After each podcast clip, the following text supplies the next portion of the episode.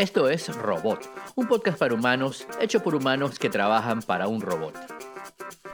Y este es el episodio 318 de Robot, Playa de Perros. Es 20 de julio de 2022 y hoy los acompañamos Julio Ebb, Aglaya Berluti y Guillermo Amador. Pueden encontrarnos como siempre en nuestras cuentas en Twitter, Revista El Robot, Joep, Romansaurio, Aglaya underscore Berluti y Modulor. Las notas y links de este episodio las encuentran en revistaelrobot.com.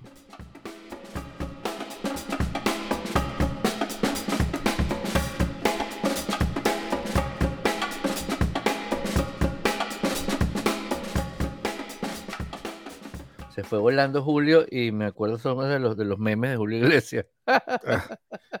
Te imaginarás que yo los tengo hasta el... ¿Ah? Te imaginarás que yo los tengo hasta el cogollo. Es que es una cosa de todos los años, es como las ayacas, eso va a pasar. ¿no? Este, a mí me encanta, me da mucha risa.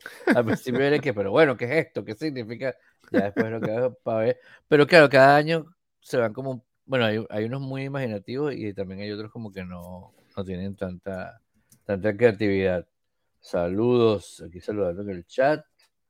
Em, bueno, eh, aquí estamos Julio Ep y yo, Guillermo Amador. Más tarde se incorpora Laia Berluti y Ricardo Román está en una asignación especial que, que ya vamos a llamar año sabático. Em, pero nos pueden encontrar como siempre en nuestras cuentas de Twitter, Revista El Robot, Joep, Romansaurio, Agraya, underscore Berluti y Modulor. Y las notas y los links de este episodio las encuentran en revistaelrobot.com. Pum. ¿Qué les iba a decir? Oye, eh, estaba leyendo que el MIT eh, eh, detectó una, me da una, extraña señal de radio desde una distante galaxia. ¿no? Empecé a pensar en, en, Darth Vader diciendo yo soy tu padre y cosas así. Este, ha salido en, todos lados. Ahí pusimos una nota del Boston Globe. Em, no se sabe aparentemente de, de, dónde es, pero una señal de radio eh, no se sabe si es un eco de, otra o, es una señal vieja de algún satélite que quedó por allí. Este, me imagino que nos dirán en algún momento, o si es algo muy importante, no nos dirán nunca. Eh, me recuerda, me recordó mucho, lo puse en la nota, pero me recordó mucho. Em, ¿Tú te acuerdas de aquel proyecto que había que uno conectaba a la computadora y hacía como. SETI at Home. Ah, SETI at Home. Eh, que para que no sepa. SETI es the Search for Extraterrestrial Intelligence, la búsqueda de inteligencia extraterrestre. Y, y eso le dedicaron un tiempo del, del eh, radiotelescopio de Arecibo, que tristemente se derrumbó hace poco. Sí. Pero por mucho tiempo, en, en, los, en los tiempos ociosos, tanto de los radiotelescopios como de las computadoras, este, se trabajaba buscando si las señales que vienen del espacio exterior eh, pueden ser de, de, origen inteligente, ¿no? Y, entonces, ¿y, qué dice esta, esta nueva detección? No, no se sabe todavía qué es. Todavía no he logrado como decir, sabe. Ve que es una señal de radio, pero todavía no saben qué es, ¿no? Este, bueno, vamos a ver si finalmente. Y que ya desde fastidiar con el SETI. No, este, no sabemos, pues. No, no esto eh, es. Eh, bueno, par de cositas, ¿no? Eh, nosotros hemos recomendado en, en Julio Balcines, recomendamos varias veces Contacto de Carl Sagan. Y, bueno, esa es un poquito la premisa, ¿no? De que ahí está SETI. De hecho, esa película tiene una buena parte filmada en el telescopio de recibo, el radiotelescopio. Ciertamente. Y, bueno, y, la otra cosa es que hay una famosa ecuación, creo que es la de Hoyle o de Drake, de Drake, creo, que, que saca la cuenta y, como el escenario más negativo, eh, deben haber miles y millones de civilizaciones en el, en el universo, ¿no? Entonces, alguna señal debe estar por ahí. Si no la hemos visto y no la hemos mm, detectado todavía, posiblemente es porque no la entendemos, ¿no? Pero debe estar pasando por ahí. Sí, y otra cosa. comentábamos con las, imágenes del, telescopio James Webb que ahí debe haber un montón de, galaxias iguales o mejores que, que la nuestra o más avanzadas, pero capaz que no se han comunicado porque dicen que esta gente está loca. No, no, déjame, Tú sabes que una de las premisas, creo que es de Contact, pero también de muchas otras películas de ciencia ficción, porque la primera transmisión de imágenes, eh, vía inalámbrica o vía radio o televisión, que se hicieron en, el planeta Tierra son las Olimpiadas de 1936, con Hitler dirigiendo las Olimpiadas en Alemania, ah, en Berlín. Entonces, ese es posible que, cualquier civilización extraterrestre que detecte nuestras señales, eh, es posible que lo primero que vea sea Hitler, ¿no? Y la otra cosa es que, ¿cuánto tiempo ha pasado? De 36, han pasado 86 años. Por ahí. Más o menos. Un montón. Si no, si no está mal mi cálculo, eso quiere decir que eh, son una fracción mínima de nuestra galaxia puede haber recibido esas señales, ¿no? Porque, porque a 86 años luz hay varias, hay varias estrellas y varias... Este, claro, que esa es otra. Mientras no, logremos el, los viajes interestelares, haga el quote aquí de su película de ciencia ficción favorita. este, no, ajá. De repente podemos llegar a saludar a esa gente y bueno, cuando les regresemos el saludo ya, ya no están. La gente que está a, a 80, hasta 86 años luz son los únicos que han podido recibir algo de señal de nosotros, ¿no? Y, y 86 años luz es, hasta la esquina en sentido eh, galáctico, ¿no? No es ni siquiera salir de nuestra galaxia ni cerca de salir de nuestra galaxia, ni hablar de otros sitios en el universo, ¿no? Entonces eso que ve el James Webb tardaría 14 mil millones de años en llegar a, nosotros. Entonces... Sí, lo que hablábamos la semana pasada, que son cosas que, que son inclusive imágenes del pasado, ¿no? Sí, son imágenes del pasado. Y, y, son imágenes, a lo mejor cuando los primeros extraterrestres vean las imágenes de Hitler, ya la humanidad no existe, quién sabe. Quién sabe. Esperemos, pues. Esperemos que estar por allí. Una de las teorías exacto. Una de, las, una de las teorías que tenemos es que puede ser el Sol pidiendo pista para aterrizar encima de la Tierra. Porque eh, si, si, no, si, no, han visto televisión en estos días, no se han enterado o no han estado en redes sociales o qué sé yo, o, de la ola de calor o si no han salido al mundo exterior. No, yo, yo, la verdad que me acostumbré tanto al, al, durante la pandemia estar aquí adentro de, del, estudio 1 de robots, este, que, que, trato de salir lo menos posible, pero, pero solamente si es necesario. Y a mí me gusta mucho salir a la calle, ¿no? Empezar a salir a estudiar la piscina que está aquí al lado, y ay, mira, qué cosa, qué, qué experimento, ¿no? Pero la ola de calor que hay es increíble. Yo el, el, el sábado, el domingo, aquí cerca hay una, hay una playa que yo no conocía, es una playa, la playa, la playa más larga de Estados Unidos, que es Huntington Beach, y, una parte de esa, o son muchas playas pegadas, pero es la mismo, misma costa, ¿no? No tiene malecones entre sí, ¿no? Este, y hay una playa de esas que es una playa de perros. Y dije, ah, déjame, para, déjame, pero era la tarde, ¿verdad? Porque ese día hace mucho sol. Entonces fuimos como a las 5 de la tarde, todavía estaba muy luminoso, porque de este lado, eh, a las 7 y media, 8 de la noche, todavía hace un solazo. Este, y, lo que llamamos nosotros en Venezuela una Pepe Sol un solazo que te pegue, tienes que tener lentes y todo. Entonces fuimos como a las 5 de la tarde, hacía sol, era como un día de playa normal. Lo único es que aquí la playa, en la costa, en la costa eh, oeste de Estados Unidos, la playa, a diferencia de lo que estamos acostumbrados los caribeños, la, en la playa hace frío. y la playa hay veces, muchas veces hay bruma. ¿no? Entonces eh, había un pocotón de neblina hacia el fondo, hacia frío, pero igual nos bajamos para dar una vuelta para ver qué tal era la playa con, con Fuji. Fuji le encantó, primera vez que tocaba la, la arena y ah, estaba emocionada. Y estuvimos ahí una hora, o sea, caminamos un rato, dimos una vuelta, vimos más o menos cómo era la cosa y bueno, hay que volver.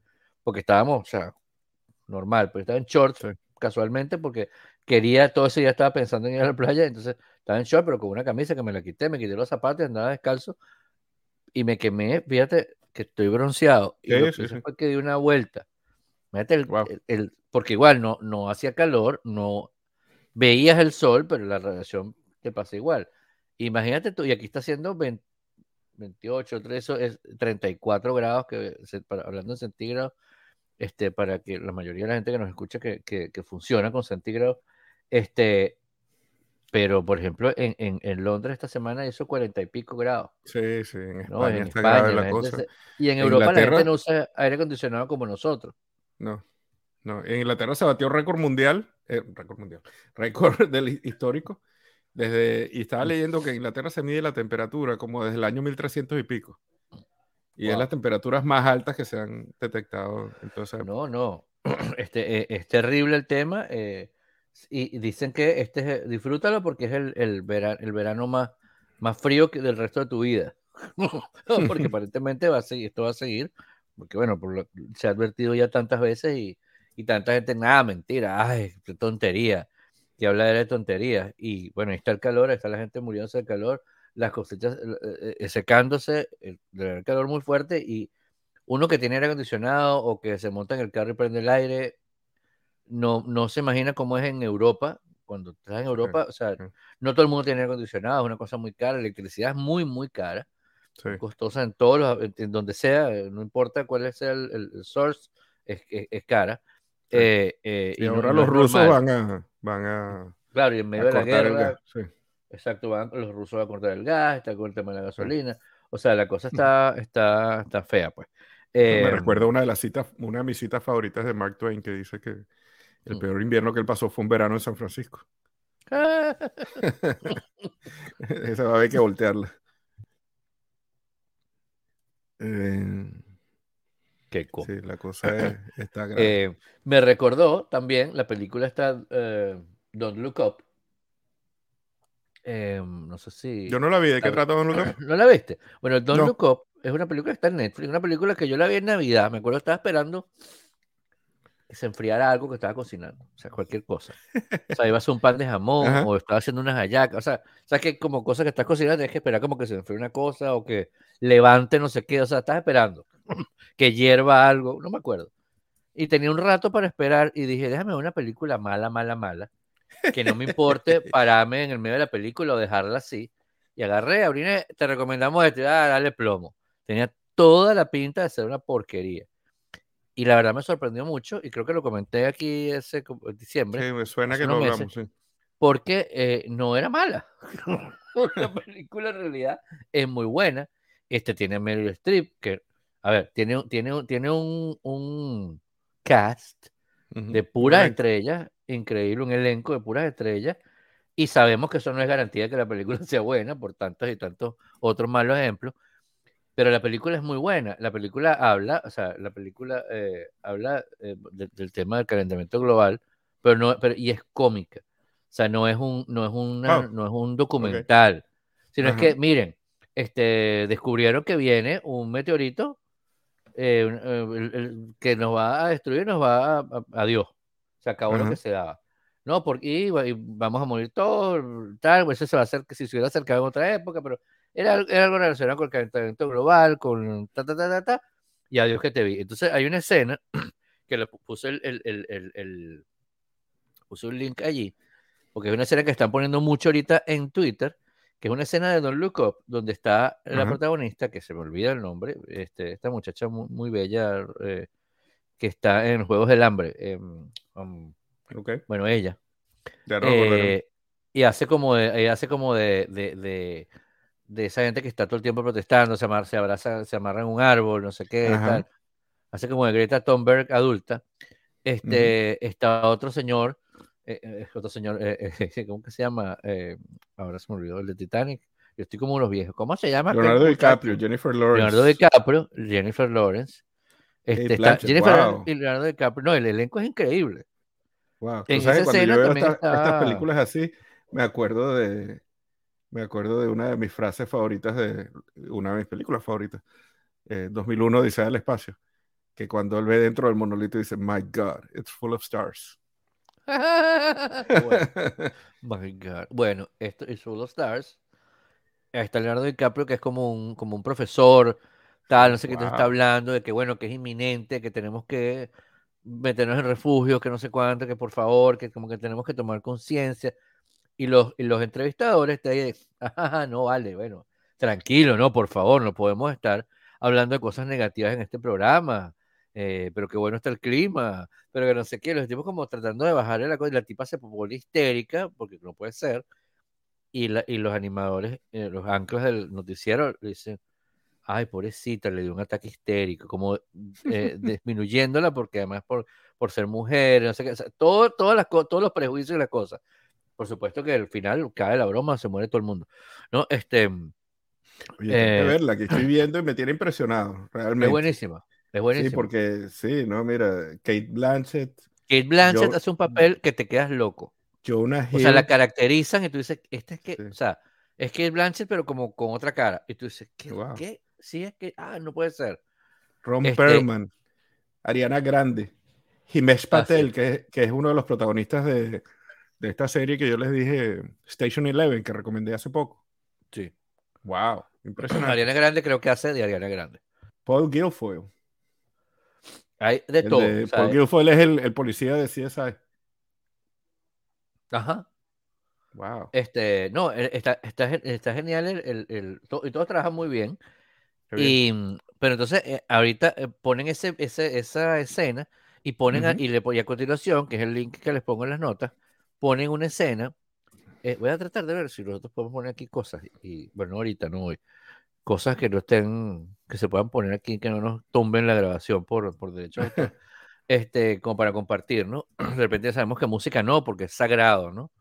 Pero, pero mm, imágenes, fotos, de repente una foto no, no, no voy, a, voy, a, voy a preguntar en YouTube. No está muy lejos de aquí. Bueno, total, que pone eh, eh, el video que les pongo a continuación de, de ese video es de esta semana, de la semana pasada, de eh, unos, unos, animadores así de noticias. ¿Cómo está el clima? Y el tipo, bueno, está bien, ahorita está en 26 grados, pero, ay, qué bueno, qué rico. Y dice, no, la semana que viene va a estar en más de 40 y es preocupante porque no sé qué. Y las tipas, ay, pero, ay, por favor, pero está, vamos a hablar de lo, positivo, que cómo está el clima hoy, no sé qué tipo Sí, pero tenemos que tomar conciencia porque mucha gente va a morir por este, este calor, esta ola de calor, no, la gente no lo está esperando. Y las tipas, no, vale, era como una recreación de, de la, de la escena de la película. Yo imagino que las tipas nunca vieron la película. Este, y eso lo transmitieron, está allí. Y es un canal, un canal inglés que no sé cuál es, pero. y, y, las animadoras, las anclas se quejaban, decían, esto parece que ni que fueran los, programas de la BBC, donde siempre se están quejando que si el calentamiento global y no sé qué. Y yo me quedé como, pero loca. O sea, me parece insólito que periodistas y que gente que se dedica a, la información y, eh, no, no, no estén preparados, ¿no? No, no, no se hayan leído eso, ¿no? Este, Sí, supuestamente, dice, en vivo. Este, y bueno, en fin, eh, de, una, una, mirada a eso. Y, y, hoy también vi una noticia que dice que Alexa va a tener inteligencia ambiental. Y eso no tiene nada que ver, ya cortamos el tema del calentamiento global, el medio ambiente. ¿Qué significa inteligencia ambiental? Inteligencia ambiental, imagínate tú, parte de todo el tema de la, de la, de la inteligencia artificial. Y, eh, tú sabes que, bueno, tú le pides a Alexa y Alexa te contesta, ¿no? Y ella hace lo que tú le pides, básicamente y puede estar guardando ahí como una base de datos y como contestarte mejor y hacer las cosas mejor. Mm. Sin embargo, la inteligencia ambiental, lo que están tratando de hacer, y no solamente con Alexa, sino con un montón más de aparatos, pero Alexa lo tenemos ahí cerquita, ¿no? Esto, o esto, muy sencillo, pues puedes instalar la aplicación de Alexa en el teléfono si tú quieres, no tienes que tener el aparato. Eh, es eh, que el aparato em, se adelanta a lo que tú a lo que tú le vas a pedir, ¿no? Te lo ofrece él percibe. O sea, de repente, no solamente que percibe, bueno, por lo que tú, que a mí me lo hace, ¿no? A veces, a veces yo estoy parado, entonces me dice en la cocina, me dice, quisieras escuchar las recomendaciones de los cinco libros más, porque estuve buscando unos libros en, en, Kindle, y me dice los cinco libros más vendidos en el New York Times esta semana. Y yo, ¿what? O me ofrece cosas según mi lista, mi lista de, mi lista de deseos de, de mi wishlist de Amazon. De Amazon o cosas que he comprado, o lo que pongo yo, yo, yo tengo la aplicación esta que, que, que, usamos nosotros, eh, em, Bring, para la lista de, de, del mercado. Porque de mercado, sí, buenísimo. Que para quien no sabe, es una, aplicación, eh, sí, que lo puedes compartir con toda la familia. Entonces yo pongo cosas y si Angie está en la calle y ve, ah, mira, falta tal cosa y viceversa, ¿no? Yo estoy en la calle, ah, Angie me puso esta cosa aquí, déjame comprarla. Este, em, o cuando vas al mercado y puedes hacer diferentes listas, puedes poner recetas, bla, bla, bla, bla, bla. Em, esa, eso, hay, hay, un, hay, una, hay, una, hay una aplicación dentro de Alexa para conectar otras aplicaciones. Si yo tengo Alexa, yo le digo Alexa, aprende por ahí, abre Brink y añade leche, añade huevos, añade cambura, añade whatever. Y entonces Alexa me ha añadido tal. Lo conmigo que si se lo digo en cualquier idioma, ya me lo pone en, en, me lo pone en español en el, en Bring, ¿no? Muy cómico. Arándanos, cuando le pides Blueberry, ¿no? Este, cuando le pides, sí, qué sé yo. Bueno, whatever. Este, pues entonces ahora, además de, que ya, de que ya tiene como cierta predicción de lo que tú vas a querer y te lo ofrecen en publicidad por todos lados, Alexa te va a decir, pues de repente ve que tú estás hablando, estás cantando y te, y te pone una música de fondo este, para que acompañarte. O te ofrece, ay, ¿te gustaría poner el disco ese que estás cantando? No sé qué. O, ¿sabes? Cosas así. O estás cocinando y dice, y de repente, claro, eh, tiene sus cosas, por supuesto, como todo, buenos y malas. Em, te puede empezar a ofrecer cosas que tú, bueno, que tú probablemente necesitas, o que, o como decimos en marketing, que tú no sabías que necesitabas. ¿no? Este, tiene sus peligros, como te digo, porque también en estos días leí y, y, no puse el link allí ni nada, que em, Amazon le compartió con, con, grabaciones del ring con, con, la, policía, local, ¿no? este, que bueno, que, que, nos dirá alguien, por ejemplo, Gabriel, nuestro amigo Gabriel, nos dirá, bueno, si, si, si, si, si, nadie, si no tienes nada que ocultar, este, ¿cuál es tu problema? ¿No? Este, pero eh, este, ¿Cómo sabes tú qué es lo que yo tengo o que no tengo que ocultar? ¿no? ¿Cómo sabes quién decide qué es lo que yo quiero o no quiero ocultar? ¿no? Ese es el tema de la, de la, de la, de la libertad. ¿no? Entonces, vamos a ver qué pasa. Igual seguramente puedes activar y desactivar cosas, activar y desactivar micrófono. Yo tengo un poco de cosas desactivadas de Alexa, por ejemplo, que, que comparta mi internet con la calle. O sea, es que eso lo usa para a veces eh, los de Amazon se pueden conectar allí. Este, Con tu internet hace una red en la calle, pero eso aquí usamos mucho internet, entonces no, no tengo chance de compartir. También lo usa para tratar de competir con el, con el AirTag y, darle conexión a los tiles. Exacto, por ejemplo. ¿No? Este, pero bueno. Yo estoy como loco que, llegue el Uncanny Valley, porque ese, yo sé el concepto ese de la inteligencia artificial. Este, todavía no es inteligencia, ¿no? Sí es artificial, pero no es inteligencia. Exacto. Y, y, ese puntito antes de que llegue la verdadera inteligencia artificial que tú no sabes con qué estás hablando, Sí. Que, es algo que se ve mucho en Westworld y ese tipo de cosas, ¿no? Sí. Este, yo estoy como loco que eso llegue porque va a ser bien divertido. O creepy. Sí, o las dos. Sí, eh, sabes que en estos días yo ya se me olvidó también el nombre. Este es un, este es un podcast de tecnología de gente que se le olvidan las cosas. Fabuloso. este, eh, Redac. Ah, saludos, Betina, Inés y Alejandro Alvarado que están ahí conectados, están en el chat. Eh, hay, un, hay una aplicación que está muy popular por todos lados, que es, que, que, que es como um, hace como obras de arte con cosas que tú le vas pidiendo, ¿no? Sí, sí, sí.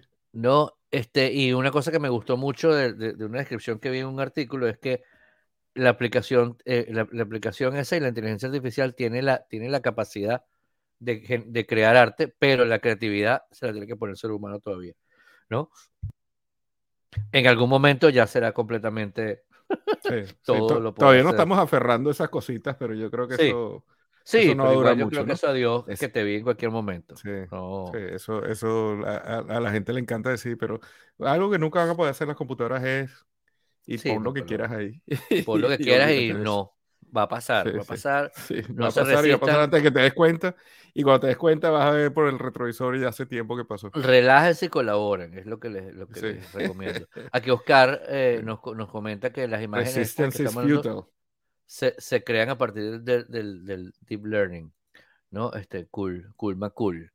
Em, bueno, y todo el mundo anda loco, y, yo no sé si tú lo has visto, y te quería comentar. No, no lo he visto. te lo quería comentar varias veces, y como este podcast es nuestra reunión semanal de hablar de tontería, ese no, hay, un, hay, un, teléfono de Android que se llama Nothing Phone, Nothing Phone One. ¿no? Ellos sacaron unos, eh, eh, unos, unos uh, earbuds, earpods, eh, que se llaman, eh, se llama... Nothing Bots. Creo que se llaman Nothing Bots. Debe ser. One también o whatever. Cualquier cosa, que son muy sencillos.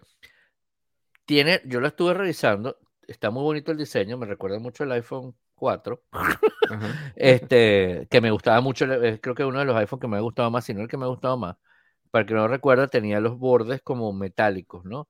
Fue el famoso iPhone que sacaron después una versión porque la rayita de goma que separaba las cositas de metal dañaba el, alcance de la antena. Pero el diseño era espectacular, eh, digamos, eh, el diseño industrial era espectacular.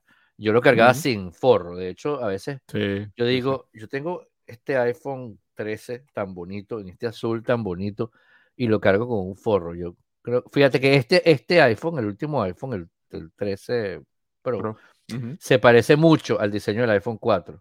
Muchísimo. La diferencia es que este es muchísimo más grande y no nos, no nos damos cuenta porque va creciendo poco a poco este bebé. Pero por ahí estaba viendo una, una comparación y el otro iPhone era como, un, como una pastilla de, este, chiquitolina, ¿no? Em, y todo el mundo está loco con el, con el, con el, con el Nothing Phone. Yo lo que estuve viendo es que tiene unas especificaciones increíbles, tiene, una, tiene una, un procesador increíble, tiene una, una imagen de pantalla muy chévere, tiene muchas aplicaciones precargadas, lo cual me recuerda mucho a, a, a, los Android que sacaba Google, ¿no? Que tenían como muchas cosas ya puestas. Eh, tiene la, la, la, siempre lo muestran por la parte de atrás. Entonces la parte de atrás tiene como unas luces, como unas luces en un solo color, pero se activan de diferentes maneras. Si suena, se activa de una manera. Este, si está cargando, va moviéndose como una línea que va dando como vueltecitas. Este, tiene como un montón de, de, de, de, variaciones y, de acciones que, se, que son representadas con la luz esa posterior. No, chévere, yo es que siempre dejo, muchas veces dejo el teléfono, estoy comiendo, estoy hablando, con pongo el teléfono boca abajo para no distraerme con el teléfono, este, pero para saber que está ahí, no dejarlo. Eh, y mm, esto tiene esas lucecitas atrás, por lo cual me imagino que los vendedores de, de, de estuche no estarán muy contentos. No, están muy contentos, no. Menos los de estuche transparentes.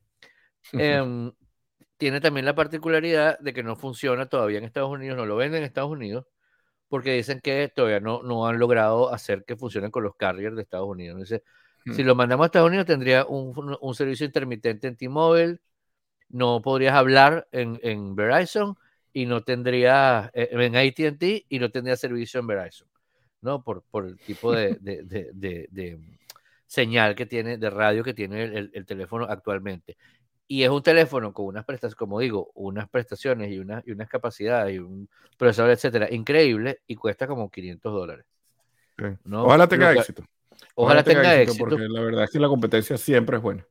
Sí. Y, empuje. Lo, malo es que este mundo se está volviendo un mundo casi monopólico, ¿no? No es monopólico, es oligopólico.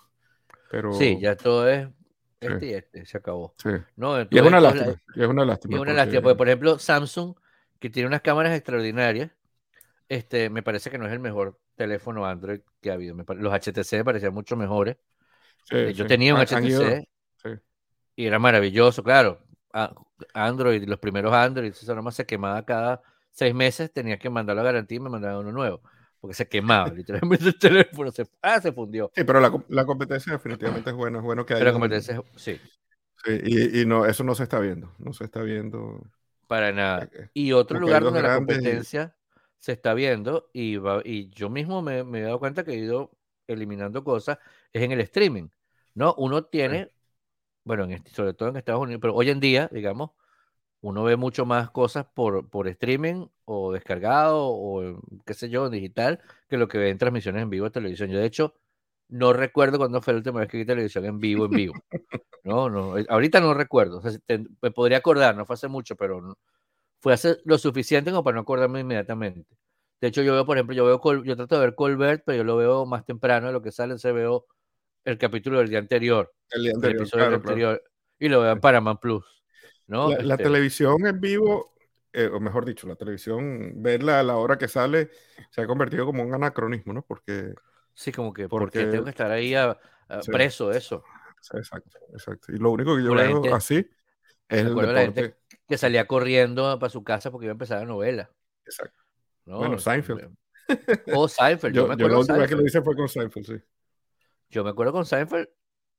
Yo me acuerdo. Eh, eh, sí, la gente, te invitaba, la gente te invitaba a hacer algo los jueves en la noche y tú le decías, ¿qué te pasó? no, no. Sí, de verdad, verdad. Yo, mira, después, porque te voy a ver Seinfeld. ¿no? Me acuerdo que era Friends y después pasaban Seinfeld. Este, y me acuerdo, me acuerdo claramente el capítulo final de Seinfeld, en, mi casa había parabólica, pues mi, antena parabólica, que era un aparato que había antes, una antena gigante, uh, para los que nos, escuchan hoy en día, una antena de DirecTV, pero mil veces más grande, pesada, gigante, montada en el techo del edificio que apuntaba para un satélite. Este, entonces con esa antena podías ver como 20 canales. Entonces mi, mi edificio se puso de acuerdo con los otros edificios cada uno apuntaba uno, en mi, en mi casa habían como 150 canales.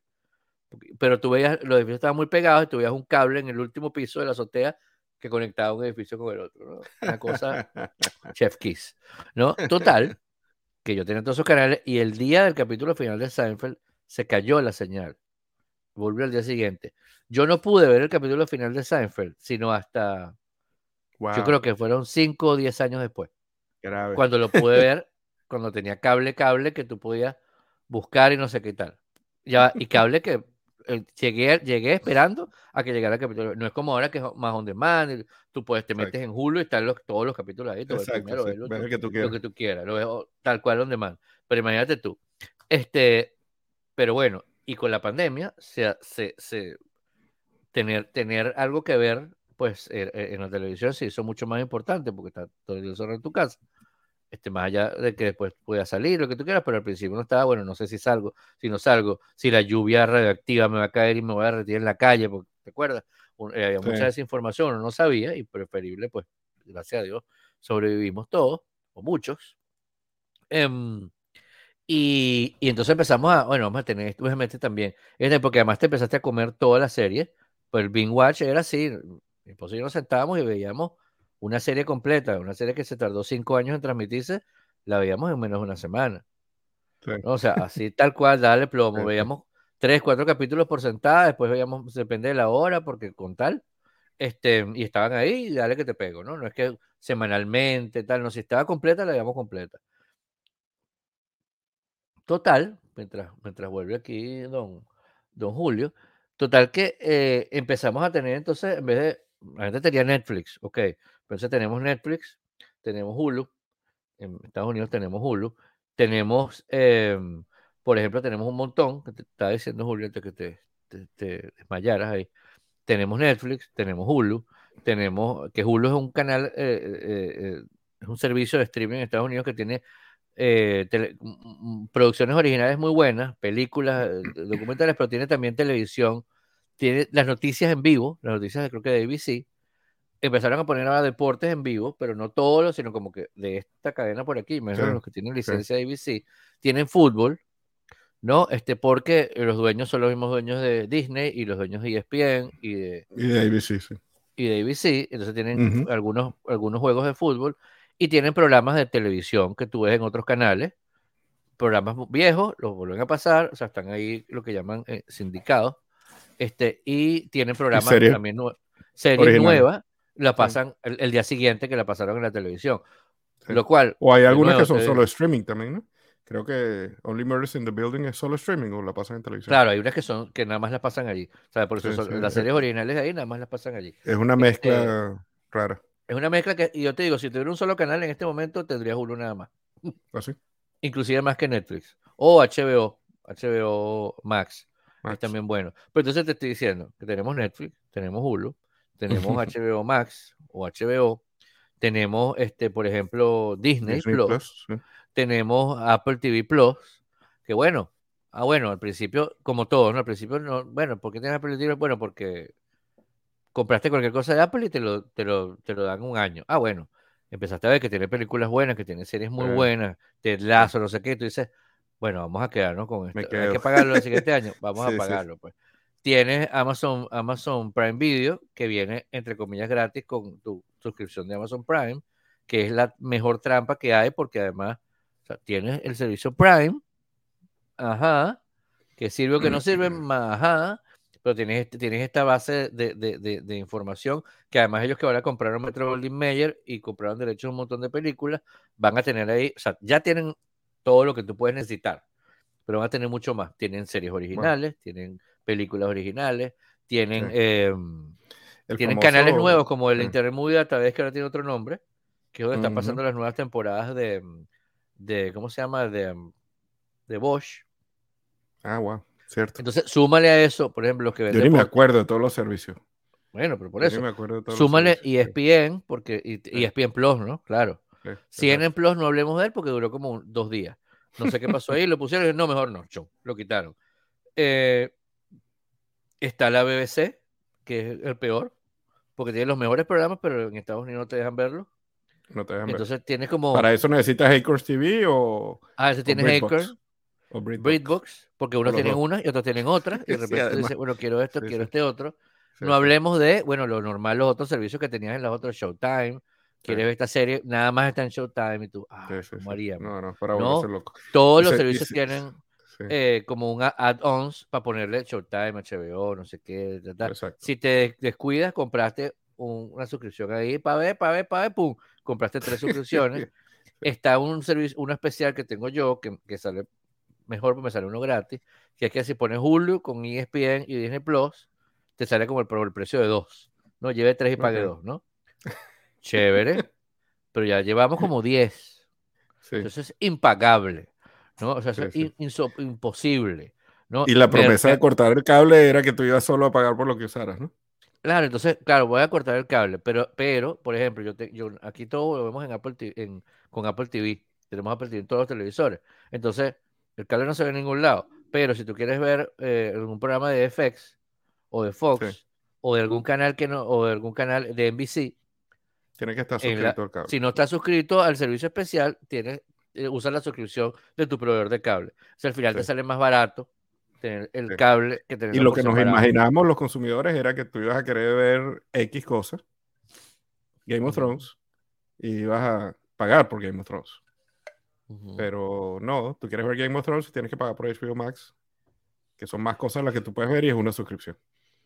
No puedes pagar por lo Entonces la gente está. tachando, tachando, tachando y a pesar de que Netflix para todos nosotros es como, bueno, el estándar de streaming, ¿no? Porque es como el, yo no sé si, en este momento no, no me atrevería a decir que es el primero o no, pero es, pero es como, bueno, ellos empezaron como, te con la suscripción de DVD, tú pedías estas películas o esta serie te mandaban los DVDs para tu casa, yo nunca tuve eso, sí, Supe que existía, en esa época de Venezuela. Exacto. Era y de ahí pasaron a tener algunas cosas en streaming cuando, cuando la velocidad de internet empezó a dar para hacer eso, ¿no? Recuerdo que en esa época nosotros en Venezuela teníamos cable del que se pagaba, pero también descargábamos muchas cosas por, por torrents. Pero no porque, ay, somos unos hackers. Somos, no, porque no había la distribución. Era la única manera de verlo. ¿Cómo veías tú? Yo veía House el día que salía. Sí. El día que salía, terminaba House y al minuto estaba el torrent ahí. y lo descargaba. Y me acuerdo que yo era de los que hacía los subtítulos. Yo hacía los subtítulos, veía House y al día siguiente hacía y lo subía. O sea, en los dos días la gente podía ver House con subtítulos. ¿no? Este, yo, yo les ponía los subtítulos en inglés porque de repente si era tarde quería verlo sin mucho ruido, podía leer el subtítulo. O en español o lo que te dé la gana. Este, pero entonces uno tenía los torrents. ¿Qué está pasando? Que ahora la gente está eh, eh, eh, viendo que tiene que empezar a cortar algunos de esos gastos. La inflación, la gasolina, la guerra, lo que tú quieras, o, o ya sales para la calle y no tienes tanto tiempo para estar viendo todas las series de televisión una tras otra. Este, pero además ahora Netflix eh, eh, eh, yo, como te digo, yo pensaba que iba a ser uno de los que iba a sufrir menos, porque es más grande y es como el que, si vas a alguno, deja Netflix.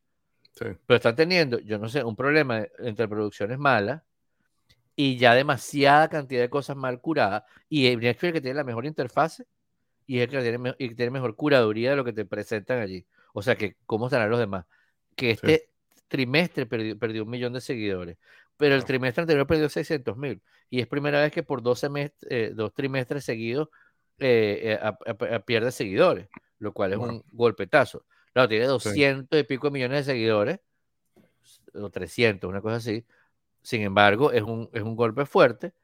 Ellos van a lanzar el año que viene en alianza con Microsoft una cosa que es como para tener publicidad lo cual no se lo recomiendo porque, por ejemplo, aquí el caballero Julio no ve Julio porque tiene publicidad. y como dice Rick en Ricky Morty, sabemos que todo el mundo que tiene Julio lo tiene sin con, con, publicidad porque los millonarios son los que pueden tenerlo sin publicidad. O realmente lo que dice es que los millona y ahí empieza la publicidad. Exacto, porque los cortan, porque Julio corta las, las, cosas por donde le da la gana, ¿no? Sí. Este, tienen esa, esa, esa, cosa y entonces ahorita empezaron en algunos países, como por ejemplo en Argentina, que está teniendo toda esta crisis, todo este problema en este momento, que no pueden sacar dólares, etcétera, etcétera. Entonces empezaron, empezaron la prueba de cobrarte tu casa adicional. O sea, que si tú estás compartiendo el password, uno de los primeros países que está probando es Argentina. o sea, yo, yo digo, pues esta gente no tiene ahí una gente en Argentina que le pueda decir, no se te ocurra hacer eso en Argentina. O sea, lo pasa creo que en casi cualquier país menos allí. O sea, porque la gente, de verdad, y yo creo como casi todos los latinoamericanos, ¿tú me vas a qué? Yo no puedo usar mi password, estás loco. Más allá de que tengan contra razón, de que te están dando una licencia para que lo uses tú solo, bla, bla, bla, bla, bla. Pero, por ejemplo, si yo lo quiero ver en un, hotel, estoy de viaje, es un problemón, es un problemón. Entonces tengo que estar, eh, eh, ¿cómo hago? Tengo que tener un, un VPN, es un, es un problemón para ver Seinfeld. Tú sabes que en los años 90, este, una, fueron unos eh, una gente a hacer unos demos de Adobe a Venezuela. Y lo que me preguntaba a mí mis clientes todo el tiempo es por qué Adobe no tiene un precio latinoamericano. Porque en Latinoamérica nadie podía pagar y todo el mundo pirateaba el software, ¿no? Y entonces yo, bueno, como todos mis clientes me preguntaban eso, se lo pregunté a los tipos de Adobe y, la respuesta me pareció buenísima. Me dice, mira, todos las personas en que trabajamos en venta en Adobe sabemos que en Latinoamérica y otras partes del mundo no se vende el software, sino que se piratea. Mm. Si nosotros ponemos un precio bajo, este, no hace mucha diferencia. Hemos hecho estudios y, hemos ah, visto que el valor que la gente pagaría sería cero. Entonces, y cuando es tan fácil piratearlo, claro. simplemente lo pirateas. O sea, la diferencia entre que cueste el programa 600 dólares, 100 dólares o 10 no es mucha. vas a tener un grupito de gente que a veces a, 10 sí lo pago, ¿no? Pero hay otros que dicen 0 contra 10 sigue siendo infinitamente más caro, ¿no? Pero eso es otro, lo, que ellos, lo que ellos decidieron, que me pareció buenísimo, es nosotros sabemos que la gente lo piratea y no tenemos ningún problema. Y nosotros, el precio de nuestro software se calcula basado en una cantidad de cosas, lo que cuesta producirlo, lo que necesitamos nosotros para operar y que hay una cantidad de gente que lo piratea. Y estamos claros con eso. Y no, y no penalizamos a la gente tampoco, porque muchas veces esos latinoamericanos o asiáticos o africanos que piratean nuestro software terminan siendo directores de arte en, en agencias de publicidad en los Estados Unidos y terminan teniendo la decisión de comprar 500 licencias, ¿no? Exacto. Más adelante. Entonces nosotros lo dejamos tranquilo. Y me pareció genial eso, ¿no? Y me parece que Netflix puede aprender de eso. Este, si tú penalizas a la gente en Argentina, lo que va a pasar es que la gente no va a querer. Claro, lo que, lo que tú tienes que hacer es que la gente use más tu producto. Claro. Y en, esa época Adobe, y todavía yo creo, para muchos, su mercado Adobe no tiene competencia, ¿no? Mientras que Netflix es, bien fácil. De repente, sí, chévere, este, yo te presto el, password, no sé cuál tal, pero hay un momento que tú dices, no vale, yo he visto tanto esto, me gusta tanto esto que yo voy a pagar 26, pero quiero cuando me dé la gana. Sí. o si, tu situación cambia, ¿no? Si tu situación no cambia, no te lo vas a pagar igual. Claro, pero por ejemplo en mi casa, en mi casa pasa una cosa que muchas veces cambiamos el, cambiamos el password a cada rato. Y claro, todos los que están, ay, cambiaste el password, yo claro, se lo mando un mensaje por WhatsApp, mire, cambiamos el password, no sé cuándo tal. Imagínate que yo tuviera el password compartido con gente en otro lado. O sea, estás sentado en la noche, vas a ver una película y me tienes que escribir a las 9 de la noche, mira, cambiaste el password. O sea, qué fastidio, ¿no? Este, bueno, mandar el mensaje, sí, pero una cosa es mi casa, otra cosa es que me acuerde, ay, grupo de familia de Netflix, grupo de familia, ¿te acuerdas? Familia Netflix, familia Spotify, familia tal. No, o sea, en fin, el punto es que yo creo que eh, son unas movidas bien locas que están haciendo. Yo creo que hay muchas otras cosas que pueden hacer, como tener contenido de calidad. Por ejemplo, Stranger Things, que ha sido una cosa increíble, que ha funcionado buenísimo todas las temporadas, que están sacando un montón de merch. Tienen muchas tiendas, ahorita que estuve en México, tienen un montón de merch de, de, de merchandising, de material POP de, de, de Stranger Things eh, con licencia. O sea, no, no, mm, no producido por Netflix, sino lo producen otras compañías, compañías, por ejemplo, eh, por ejemplo en México, mismo México, compañías locales haciendo t-shirts, eh, em, hoodies, vasos, cuadernos con diarios y no sé qué, X, Y, Z, ¿no? Este, el soundtrack está genial, este, también eh, promover ese soundtrack en las listas de, de, Apple Music, de Spotify y tal, yo creo que les va a traer mucho más dividendos que ponerle más, más, más paredes y cepos a, una cosa que sabemos que la gente tiende a, a, irse hacia el lado. O sea, yo hace muchos, hace más de ocho años yo no descargo nada de torrent. Pero si, no me, si yo quiero ver una cosa y no me va a dejar verla, yo voy a buscar la manera de verla. O sea, o sea yo lo sé hacer, pues. Y yo, y, cualquiera lo sabe hacer y somos humanos. Este, entonces, dame, la, dame la manera, yo lo pago, como no, pero no me, no me, como esa broma de las, de las distribuciones, que entonces no te permiten ver una cosa, porque todavía no hay distribución en ese país. Por ejemplo, otro que pago, Antena 3. ¿no? Porque veo muchos programas de televisión española que no te dejan, ok, está bien, chévere. Pero entonces hay programas, ah, no, ese programa le dimos la licencia a Netflix. Pero Netflix todavía no lo pasa en Estados Unidos. Pero entonces, como le dimos la licencia a Netflix en España, qué fastidio. Entonces, ellos lo, puedo ver en España, pero yo estoy aquí, lo quiero ver aquí, no, no lo puedo. Entonces, ¿cómo hago?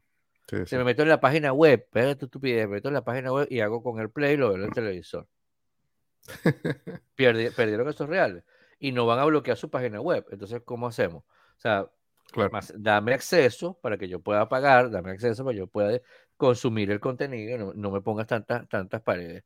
Pero fíjate que de todas maneras, pues vamos a, ver esto con una sonrisa, que es la recomendación musical de la semana. La recomendación, la recomendación musical de esta semana y consíganla como pueden y como hagan ustedes en donde sea que estén.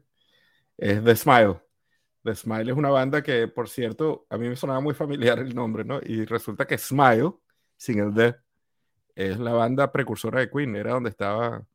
Sí. Eh, donde está Brian May y Roger Taylor. Eh, antes de Queen. Pero The Smile es un proyecto de Tom York y Johnny Greenwood de Radiohead. Está ah, buenísimo, buenísimo el disco que sacaron ahorita. Este, se lo recomiendo. Vamos a el nombre vamos a buscarlo rapidito. Y, pero vean, escuchen a The Smile. Definitivamente. Y justamente hablando de Netflix, este mm, tuvieron un festival ahorita a finales de abril y principios de mayo, que, que, casualmente fue aquí en Los Ángeles y no pude ir porque justamente toda la semana estuve, toda la semana estuve de viaje de trabajo. este, y, había, tenía entradas y todo para algunos que las tuve que, que, que revender o, o regalar. Esto ser adulto es un fastidio. Ser adulto es un fastidio, pero bueno, mira, por eso le pagan a uno y bueno, felicidad.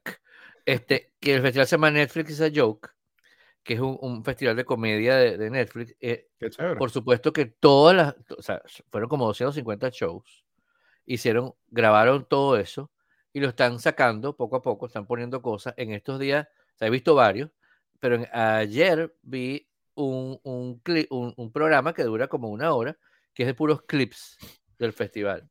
Claro, la, mitad ya lo había visto y yo, bueno, ajá, no terminé la otra mitad, a ver, qué sé yo, esta noche o mañana. Este, pero está chévere, si no lo han, si no lo han, si no han visto ninguno, denle un ojo a dentro de Netflix. a Netflix is a Joke de Festival, que salen los mejores clips. Y si quieren escogerlo, bueno, de lo que les dé la gana, porque está todo el mundo y eh, lo han ido poniendo, han ido poniendo y se pusieron un festival, uno un festival, un especial con Lily Tomlin y Jane Fonda este, y están como, están como, son como las hosts, son como las anfitrionas de puras, de puras em, comediantes mujeres. Eh, hay, uno, hay uno que se llama, que tiene como cuatro o cinco episodios, se llama That's My Time with David Letterman, que de ese les recomiendo. ¿Dónde salió ese? Ajá, les recomiendo especialmente uno con Brian Simpson, eh, que eh, yo los vi todos y ese es el que me gustó más de verdad, es porque David Letterman es, para mí es como lo máximo, ¿no? Este, y, muy cómico porque viene, presenta, hace como una broma, empieza el tipo que está haciendo su stand-up.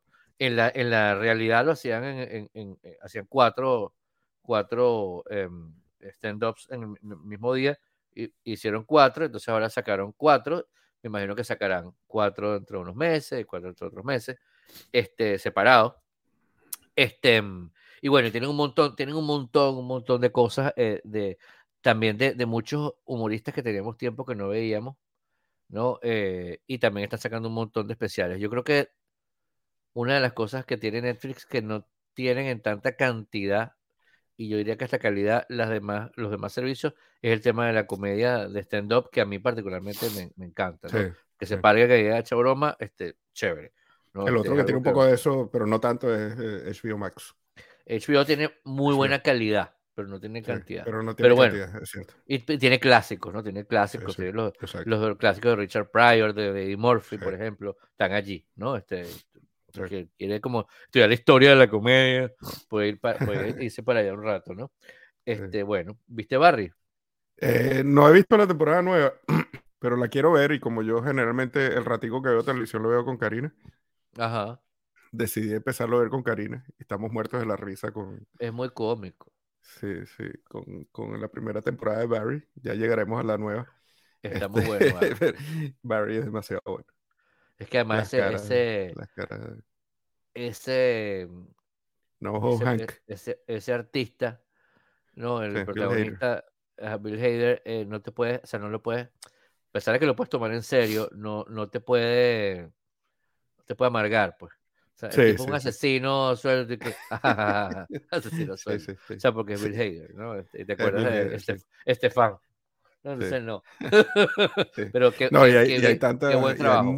muy buenos artistas. No Hank es genial y, y, este tipo, el de, el de Talk Radio, ¿cómo es que se llama? El, em, ah, ¿te acuerdas del Talk wow. el, el, Fuchs, el, el, amigo de él, el amigo de su papá, que es el que lo dirige a él. Y, eh, está bueno, y, y, de, y de Fons, ¿no? Y, y, claro, Henry Winkler, por supuesto. Henry Winkler, por supuesto. No, está muy chévere Barry. Este, y esta temporada, eh, bueno, tenemos, vari, tenemos varios, varios, varios, artículos. Todas las temporadas de Barry tienen un artículo en, en revistarrodos.com. Este, en esta ocasión, el artículo está, como siempre, muy bueno de Aglaya este, Berruti, este, que habla de que, de que en, este, este, en esta temporada 4, que no te voy a mayores detalles, no la has visto, pero busca, el, el, personaje busca como su redención, ¿no? Está tratando como de hacer un cierre de la cosa, pero bueno, más allá de que lo logró no, eso lo verás cuando lo termines de ver. Y hoy me enteré de una serie nueva que va a salir en FX. Ajá, su canal está por allí. ¿No? Este, pero lo tengo, lo tengo en el Apple TV porque tengo la suscripción del cable. y que se llama Welcome to Wrexham. ¿No? Que es con. bien bello, pues. Con dos actores muy famosos. No, con Ryan Reynolds. Ryan Reynolds, te iba a decir, porque es lo del fútbol. Ajá. Es el cuento del. Ajá, porque ellos compraron Wrexham FC, que es el equipo de fútbol. Ellos compraron, ajá, ellos compraron eso. Y esto es una especie de serie documental, porque la cosa es en ah, serio, ellos lo compraron. ¿no? Un poco como inspirado, yo creo, del lazo, me parece. sí, este parece. Mucha gente en el mundo del fútbol, yo lo conozco por el mundo del fútbol, esa historia. Y mucha gente en el mundo del fútbol dice que sí, que es, como una movida de Ted Lazo.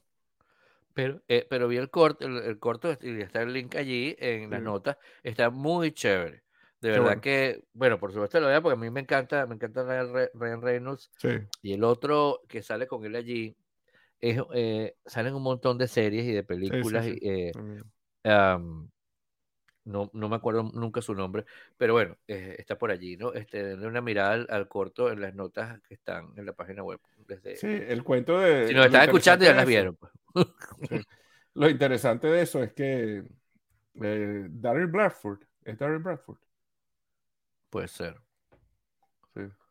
Bueno, vamos a hacer un poquito Ah, y, Rob, McKenney. Ah, claro, el, de, el de Mythic Quest. El de Mythic Quest. Sí, este. Ah, no, este Darry Bradford es un fanático del Lo estoy viendo en IMDb. Eh, lo interesante de ellos es que compraron un equipo de, de tercera o cuarta división en Inglaterra. no, no, salieron y compraron el Liverpool o el Manchester United, ¿no? Entonces, claro, pero equipo están ahí y le pregunté, ¿por qué hicieron esto? Ustedes hicieron un estudio, no sé qué, y los tipos dicen, la verdad lo compramos por un feeling que nos dio. Entonces está chévere, pues, está chévere. y la gente está emocionada, que me recuerda mucho Telazo cuando el tipo va, no sé qué, está en el pueblito. El pueblito se parece mucho, bueno, etcétera, ¿no? Este, y, y, esto Star Trek lo viste, el short track. Ah, no, sabes que yo estoy, eh, bueno, yo había dejado de ver Star Trek Discovery y Picard porque no tenía la suscripción a CBS. Mm. Y resulta que, que, en estos días, esas cosas que regala eh, T-Mobile, regaló una suscripción de un año, creo, de Paramount Plus. Entonces he visto algunas cositas y me estoy poniendo al día con Star Trek Discovery y Picard. Y hay un par de series nuevas de Star Trek, ¿no? Que no las he empezado a ver, pero vi esta que se llama Short, Short Treks. Y vi un episodio nada más, lo vi ayer y me pareció buenísimo. Es un episodio de ocho minutos que la idea es que como que te da un poquito de contexto del mundo de Star Trek, ¿no? Una cosita, una escenita de una cosa que pasó y, que después de repente explica otras cosas que pasan en las series, ¿no? Y me encanta que hagan eso. Me encanta que es una cosa que puedes ver en ocho minutos y, ah. está ahí en Paramount Plus y está simpático. Y yo había escuchado, que no lo he visto, pero ahorita que me acordé de esto, dije, lo voy a poner, lo voy a tratar de buscar, que parece que Amazon Prime hizo lo mismo con The Expanse. Y que ah, hay como puso unos parece que hay unos shorts por ahí ah, que no es fácil de encontrar. Voy a ver si los consigo y, sí, y después consigo este porque estaba medio escondido no Y entonces, sí, sí, que son como historias al margen, ¿no? Pero que te da un poquito de contexto. Entonces, Mm, esta qué que vi cool. ayer está chéverísima. Son una, una muchacha de la Tierra y una muchacha de Marte que se pelean en el colegio y, y, y las, las llevan como a la, a la dirección del colegio y, y de repente estando ahí sentadas esperando que les, que les den su jarabe de lengua, eh, en las noticias hay como un ataque a Marte. Y Ah, entonces el papá de la, de la terrícola trabaja en Marte. Y por supuesto la mamá de la marciana este, vive en Marte, ¿no? Y ellas ven así cómo se destruye el planeta Marte. Wow. Eh, eh, no estoy seguro si es algo que yo no he visto. Eh, creo que tiene que ver con Picard, ¿no? Mm. Pero porque no lo he visto todavía. Pero No he visto, nada no he más visto la última ese- temporada de Picard. Lo tengo ahí Sí, yo tampoco. pendiente. Ese corto está chéverísimo. Está Ah, lo voy- chéverísimo voy a poner y, por ahí. y- y bueno, se pueden ver rapidito. Está chévere, está chévere. Sí. Bueno, danos un tip, chico, para. El tip que le voy a dar esta semana es una de esas cosas, así como, bueno, como todos nuestros tips, eh, medio tonto, pero que a veces uno no lo sabe, ¿no? Hay, en, en iOS y en iPadOS hay montones de aplicaciones eh, y la, y la aplicación por excelencia es la de settings o de configuración, Ujú. donde tú, me estoy metiendo ahorita para eh, decirles, por ejemplo, tú te metes en settings y te metes en general, y cuando te metes en general, arriba a la izquierda hay un simbolito que es una flechita hacia la izquierda, o un símbolo de menor que, ¿no? Y digamos que tú te metes en, en CarPlay, después en CarPlay te metes en uno de tus carros y después te metes en Customize. Y entonces está entrando como en un, en un, ¿cómo se llama eso? Un árbol, una jerarquía, ¿no? Y entonces después tú le puedes dar a la flechita de la izquierda para ir hacia atrás. Pero si tú dejas esa flechita pisada, te deja escoger uno de los, de los pasos, ir por ejemplo directo a settings sin tener que ir hacia atrás, atrás, atrás, atrás. Ah, como si estuvieras navegando un browser. Como si estuvieras navegando en un browser. Pero cuando le pones, le dejas pegado a la flechita, te sale. Deja el dedo pegado, te sale todo y puedes ir directo a uno de los, o al primerito, o a uno de los, no tienes que darle cuatro veces a la flecha para volver Sí. a la página principal. Cool, cool. Ah, qué bueno. Nuestro tip de Qué hoy. fino. Muy bien, muy bien. Tutum. Bueno, creo que vamos a despedirnos de nuestros queridos amables que nos escuchan. Gracias, Alejandro, por habernos acompañado. Alejandro Alvarado, eh, Betina Inés y Oscar Restrepo, Oscar Eduardo Restrepo, nuestro querido amigo. Eh, y bueno, nos estamos viendo la semana que viene. Hasta luego. Y bueno, si te quedaste hasta acá, tienes el bonus track de Claudia Berluti hablando de lo mejor del año en cine y televisión. Largo tiempo, ¿no? Hola gente, ¿cómo están? Buenas tardes. Por fin, finalmente, después de varias interrupciones, hemos vuelto en esta casa donde todo se habla de cultura pop. Este, fíjense, nosotros en el- en- tenemos muchos pods atrasados en Revista Robot, por lo cual decidimos hacer salomónicamente una solución que nos va bien a todos. Vamos a hablar de lo mejor del año, que ya podemos hacerlo, porque resulta que Julio se nos llegó encima con todo y Julio Iglesias, que ya nos tienen obstinados con los memes, porque son, son las favoritas de Guille. Y vamos a hablar un rato sobre qué nos ha traído este año, que ha sido un año bastante prolífico, bastante interesante y que se perfila que es probablemente el mejor en taquilla después de la pandemia. Vamos a empezar con una película que yo creo que merece el sitial como una de las mejores cosas que nos ha pasado y es El hombre del norte de Robert Eggers. La épica nórdica que nos trajo Alexander Skarsgård, a Nicole Kidman, Ethan Hawke y a, a, bueno, a Willem Dafoe haciendo algo que yo todavía no entiendo qué era, pero al parecer estaba haciendo algo. Es una de las grandes películas de este año, es una obra de arte, yo creo que, no sé si tú llegaste a ver, eh, Guille, pero en general es una obra de arte a nivel visual, a nivel argumental, para los que se andaban quejando que Thor, que Thor se burla, ay, Thor se burla de la mitología nórdica. Bueno, aquí tienen la parte seria y pueden disfrutar de gente comiendo corazones, bañándose en sangre, con los, este, digamos que incluso lo, lo, todo lo que son la, la forma de vida nórdica llevada a un nuevo nivel. Eh, para los que les encanta la mitología y les encanta la, la acción y la historicidad bien contada, esta es su película. Otra de las grandes películas de este año es Maverick, Maverick, que la vamos a tener por allí en una crítica en revista Robot es una de las mejores cosas que nos ha pasado en el año, y no solamente porque es el regreso triunfal de Tom Cruise sin hablar de la cientología, sino también es el tema que me parece interesantísimo de haber creado una secuela que es incluso mejor que la original. Yo no, ¿Tú también la viste o no la viste, Guille? Sí, sí, sí, sí. ¿Qué te pareció? Me encantó, me encantó. Lo que pasa es que lo loco es que es muy distinta, muy, muy distinta que la primera, porque Mucho, la primera no solamente que fue, es más vieja, sino que fue otra época completamente distinta.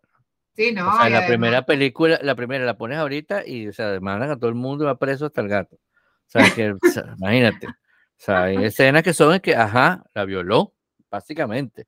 ¿no? Hay escenas de acoso, de acoso de todo tipo que en esa época, lo que tú quieras, hoy la, la nueva es otra cosa, ¿no?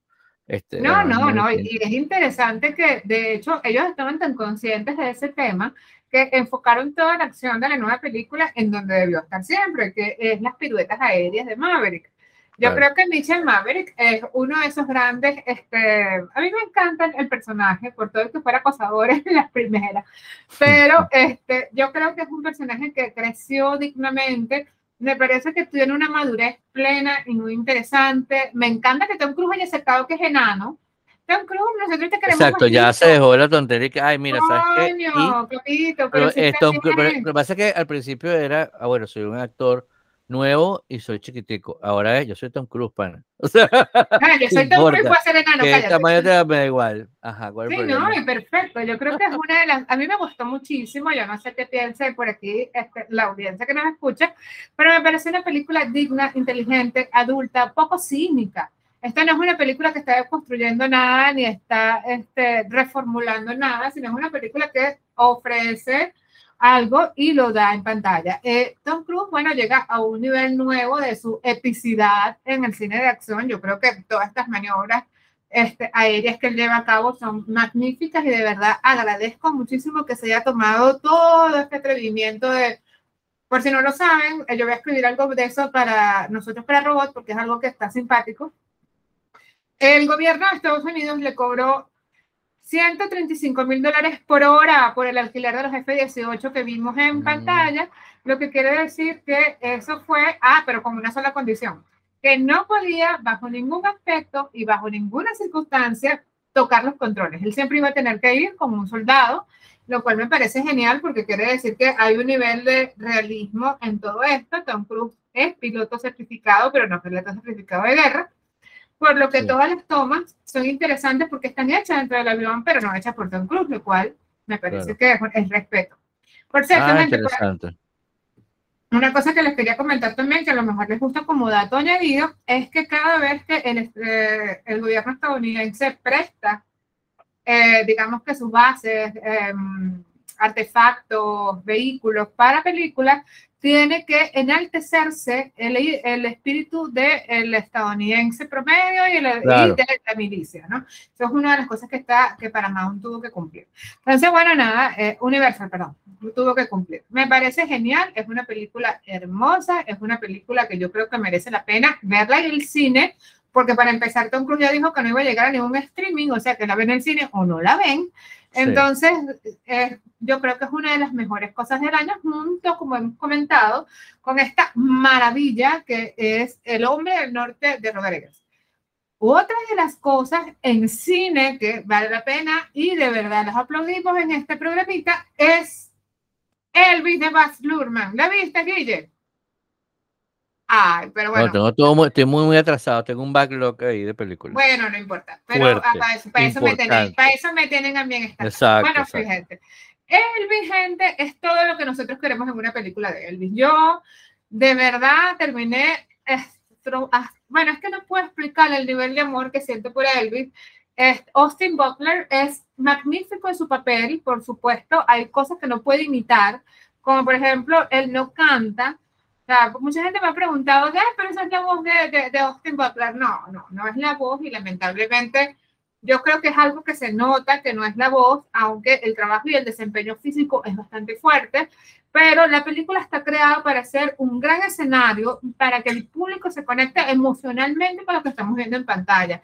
Y ocurre, gente, de verdad que es una de esas grandes películas que, de musicales que yo agradezco haber visto, y no soy amante de los musicales, pero tengo la sensación que no solamente es extraordinaria a nivel visual, sino que es extraordinaria a nivel emocional, algo de las que pocas películas pueden presumir. Realmente es una película hermosa, es una película deliciosa, es una película para los amantes de Elvis. Si usted tiene abuelitos, papás, tíos que amen a Elvis, váyanse para el cine a ver la película. Si tú no conoces a Elvis y lo único que sabes de Elvis es que era un gordo vestido de blanco en Las Vegas, ándate al cine porque yo creo que es necesario que reconsideres esa opinión. Entonces, bueno, aquí en Revista Robot creemos que es una de las mejores cosas del año. Otra de las mejores cosas del año que yo creo que todos deberíamos ver es The Black Phone de Scott Derrickson.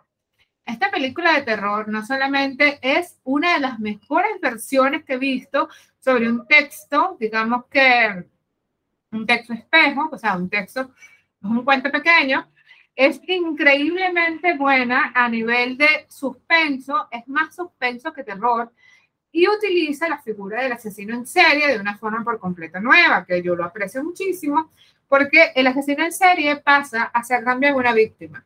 Entonces, es una película interesante, bien construida, Ethan Hawke lo tenemos este año está en la sopa y haciéndolo bien todo, porque en esta ocasión hace un asesino en serie con una máscara modular que la van a adorar, porque para remate cuando se quita la parte de abajo es una persona y cuando se quita la de arriba es otra y cuando se la pone completa es otra y disfrutan un pullero con ese tipo de cosas. Otra de las grandes... ¿Por qué te ríes de mí, Guillermo? Me da risa la broma.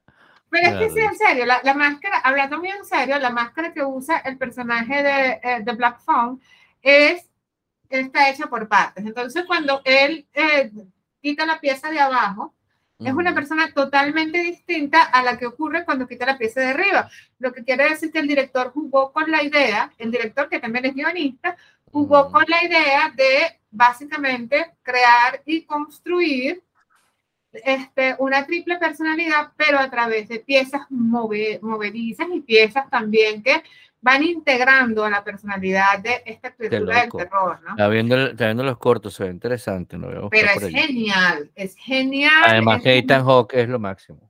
Ay, pero ¿por qué es tan bueno Ethan Hawke? Por cierto, gente, otra recomendación es este, va a venir por ahí un documental que van a poder ver en HBO que se llama este, Las últimas estrellas, dirigido por Ethan Hawke, que es la vida familiar de Paul Newman, que fue, él lo considera la última gran estrella de Hollywood. Es una belleza, la van a gozar y por favor tómense la molestia de verlo. Otra de las mejores cosas del año, y no les permito que me digan que no, así me odio por redes sociales, es Thor, los Phantom bueno, yo sé que no me odian por redes sociales, sino que básicamente me van a discutir Thor, los Phantom de Taika Waititi. Taika Waititi sabe algo sobre Thor que yo creo que es importante la forma como lo racionaliza, y es el hecho de que Thor pertenece a una mitología vitalista. Si los olímpicos eran una, digamos que una mitología basada en todas las percepciones del ser humano como criatura total, los nórdicos celebraban muchísimo toda la alegría vital de vivir, de los errores cometidos, de los dolores y todo lo demás. Thor, eh, la nueva encarnación de Chris Hemsworth, no solamente representa eso, sino que también es una visión profundamente interesante y profundamente sentida sobre este tipo de conexiones con el bien y el mal emparentados a través de una historia que pareciera ser extremadamente bufonesca, pero lo que está haciendo es equilibrar las cargas porque la segunda trayecto de la película es muy fuerte y es muy duro. Se toca el tema del cáncer, de la muerte, de la pérdida, de la ausencia, del dolor. Yo creo que se hace con una elegancia que pocas veces se ve porque la gente, mira si la gente es contradictoria, Guille. La gente, no, que el humor es para reírse de todo el mundo. ¿Cómo es posible? Se ríen de todo. No, el humor no es para reírse de los dioses nórdicos. Bueno, entonces, ¿para qué es el humor? Pues, pero a mí. la gente tiene que darle a su propia película, ya está, pues, es que la cosa es así. Todo le parece, no, no es posible, ajá. Ah, no, también es posible. No, no, no, todo lleva a la contraria.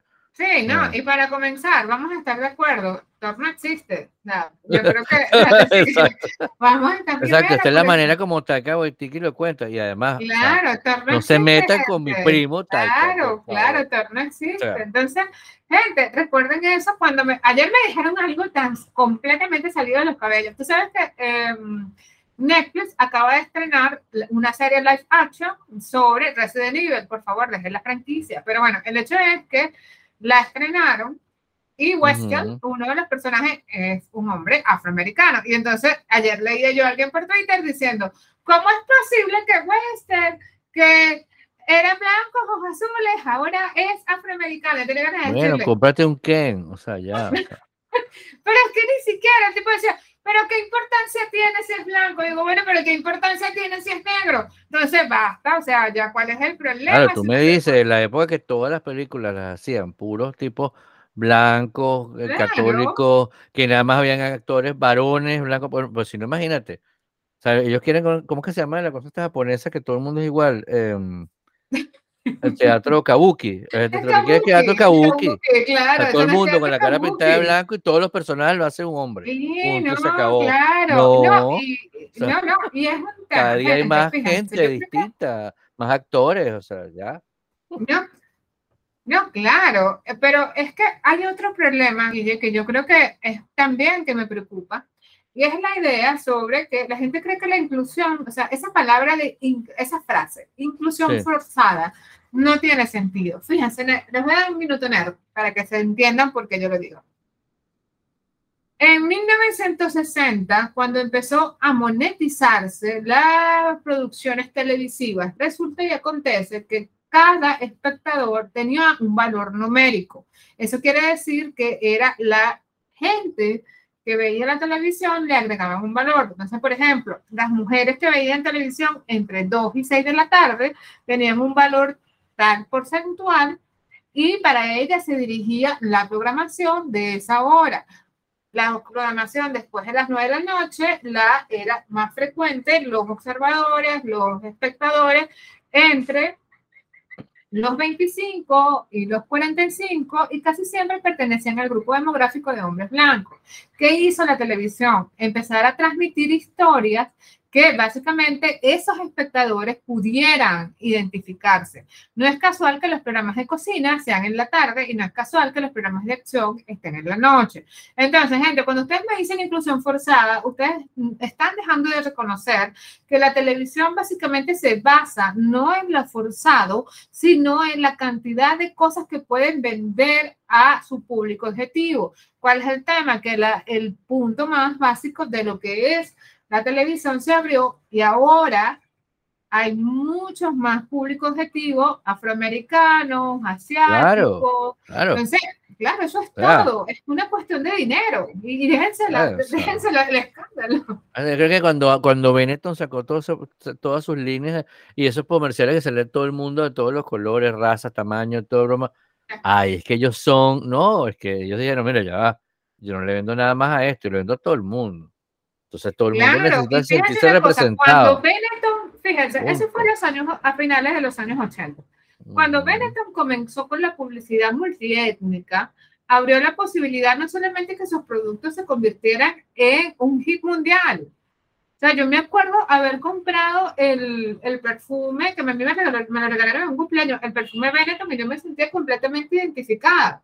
Porque el perfume Benetton no estaba dedicado a mi mamá, que era una doña, ni tampoco un hombre. Ni era, como adolescente, no era adolescente. Me acuerdo, yo usaba Colors, ese color que la botellita. Claro, yo también lo usaba. Y, y, me encantaba. Después, hace, hace como cinco años lo volví a comprar, ya no me Ya no nos gusta, sí, ya, ya, sí. Ya, ya, ya, no me creció, pues. Pero era como, era eso que tú dices, uno sentía como, ajá, soy disruptivo, soy Sí, y me siento contemporáneo, y me siento súper, súper cosmopolita. Claro, entonces es Más allá de, de, que sé yo que historia oculta traiga Benetton, pero sin embargo, sí, porque típico que, no, pero ellos todas las cosas las hacen esclavos, no sé dónde, no lo sé, pero estamos hablando de la, del aviso. Eh, claro, que lo hacían por eso, para que, para que, para que llegara a un público mayor, pues, o sea de mayor cantidad de gente. Déjense el tema de la inclusión forzada, no hay inclusión forzada, porque simplemente lo que están haciendo es reconociendo la existencia de otras personas más allá del nicho demográfico a las que se venden. Exacto. Entonces basta con el tema. Igual no existe tampoco, y si no se enterado de eso cuando viene Resident Evil, se los recuerdo. Ningún personaje de Resident Evil, pero no, habla muy aparte, cuando hagamos el programa la semana que viene de lo peor del año, esto tiene que estar de primera. La serie sí, sí. Yo vi el corto en Netflix y dije, no, Next. Dije, muchas gracias, vuelva pronto. O sea, no. es terriblemente mala, pero es que es tan mala que duele la cabeza. Entonces, oh, Otra cosa que nos gusta muchísimo en este canal pues Downton Abbey de Julian Fellows, qué buena película. Esto es la segunda película de la serie del mismo nombre, donde conocemos a los Crowley, que son gente que no tienen ninguna preocupación de este mundista y viven en un castillo lujosísimo, pasando cosas que jamás nos van a pasar a nosotros, como que le regalen a esta señora en particular, le heredaron una finca en París. Y entonces resulta que, bueno, como le heredaron la finca, toda la película está relacionada con una gran discusión sobre quién había amado tanto a la condesa como para regalarle una finca. Y yo dije, pero ¿cuándo? Maravilla, pero vámonos para la finca, o sea, que me interesa, vámonos. Todo. Pero Dios, vámonos, que una finca en París. Yo decía, pero esta gente, a mí qué me importa si ya me quiso o no me quiso. Por favor. Pero es una perfecta película de época, es una película maravillosa, es una película que les recomiendo. Y la última película de esta pequeñita lista es Chip and the Rescue Adventure de Disney Plus, que la pueden ver y es un película. Es un peliculón porque no solamente es un clásico de la animación que yo creo que acaban de hacer la versión para los más jóvenes de quien engañó a Roger Rabbit, sino que además es una buena metanarrativa. Este año, bueno, tenemos como dos años con mucha metanarrativa. Tuvimos a Matrix Resurrection de, de Lana Wachowski, que fue deplorable lo que ella hizo con su propia eh, metanarrativa. Sí. Sí, tenemos eh, la de Nick Cage, que es este, el peso insoportable de un talento colosal, que también es metanarrativa. Y mm. hemos tenido mucha metanarrativa también en las series con este, Umbrella Academy y próximamente la tendremos en Sandman. Pero bueno, el hecho de esta, la metanarrativa está de moda y esta es una de las más fuertes y una de las mejores películas que ha jugado con Easter eggs y todo lo que son referencias y guiños a la cultura pop. Entonces, bueno, estas son nuestras recomendaciones. Con series, ¿qué es lo mejor de las series para este año, por lo menos hasta julio? Empezamos con ese gigante maravilloso que te puede leerlo ahorita en Revista Robot si no lo han visto, tenemos una guía para gente floja que no se quiera ver las demás temporadas y es Stranger Things, las cosas raras que no dejan de pasar en Hawkins, porque en Hawkins pasa todo.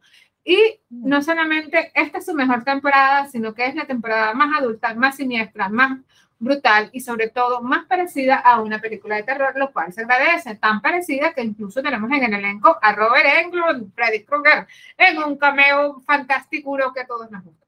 La mm. serie este, llegó a un nivel de madurez muy interesante, eh, llegó a un nivel de narrativa que me encantó. Tiene un desproporcionadamente largo capítulo final de dos horas diez que todos nos preguntamos por qué grabó tanto. No puede hacer dos.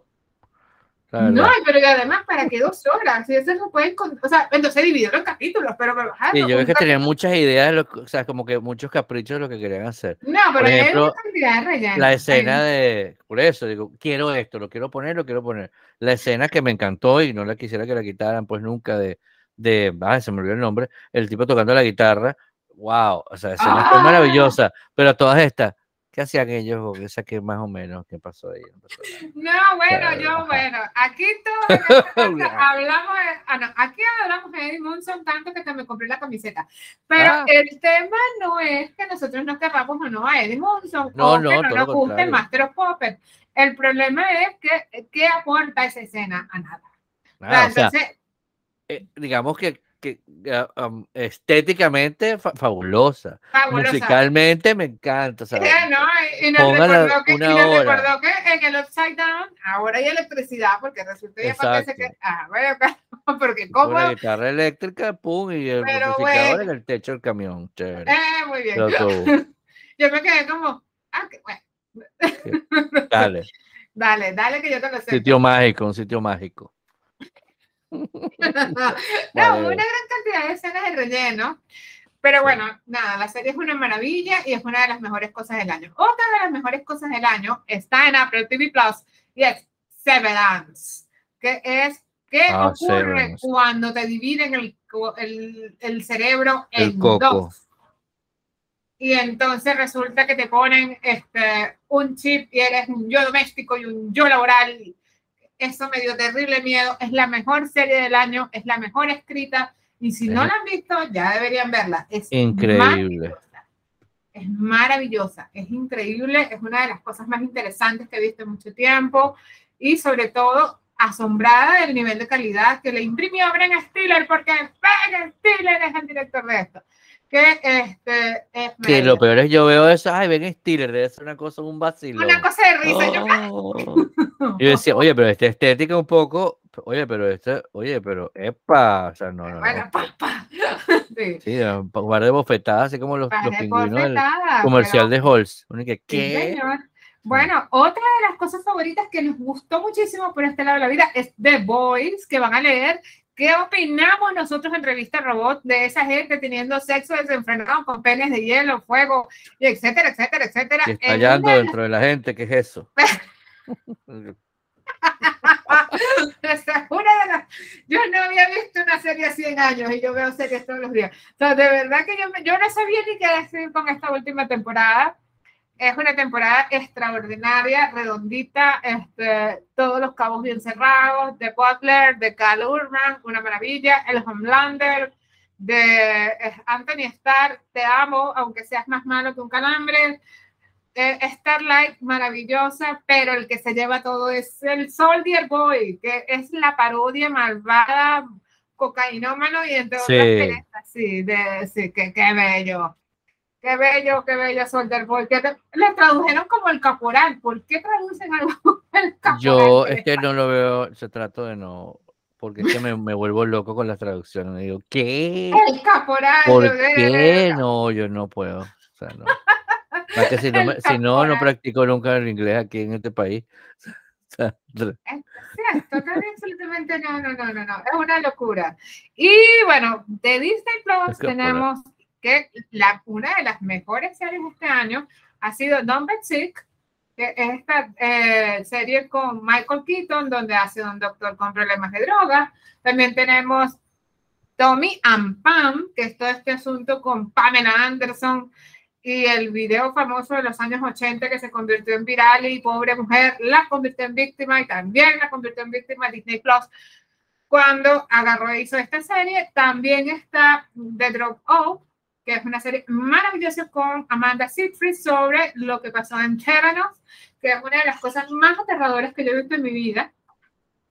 Y si les gusta Marvel, la mejor serie de Increíble. Marvel este año fue necesariamente Moon Knight. Moon Knight nos presenta a, a, a- ¿y qué? Jorge Isaac, a Oscar Isaac haciendo un doble personaje maravilloso para la historia, una de las historias de superhéroes más elegantes que he visto en muchísimo tiempo, porque creo que The Voice se le fue el guaruro como en el último capítulo, pero me parece que el Moon Knight es perfecta de principio a fin, tiene un maravilloso manejo de, de, de la tensión y un maravilloso manejo de sus personajes. Y por supuesto, hay mucho que hablar sobre Miss Marvel, que no será la mejor, pero hizo algo que todos le vamos a agradecer en el futuro: introducir a los X-Men. Entonces resulta que la muchacha mocosa esta no era y no un human, sino que ella era un X-Men. Entonces, por si no lo saben, en, en el, para explicarles rápido.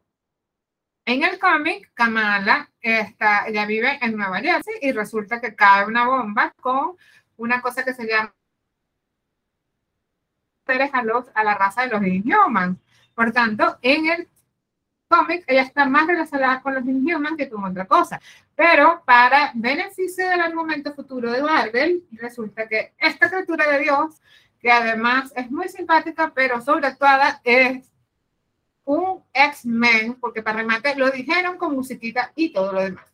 Entonces, gente, este fue nuestro resumen de lo mejor del año y algunas cosas de las peores, pero la semana que viene vamos a hacer un resumen de las peores cosas del año, que va a incluir cosas como persuasión. ¿Por qué tenemos que ver esa porquería que está en Netflix?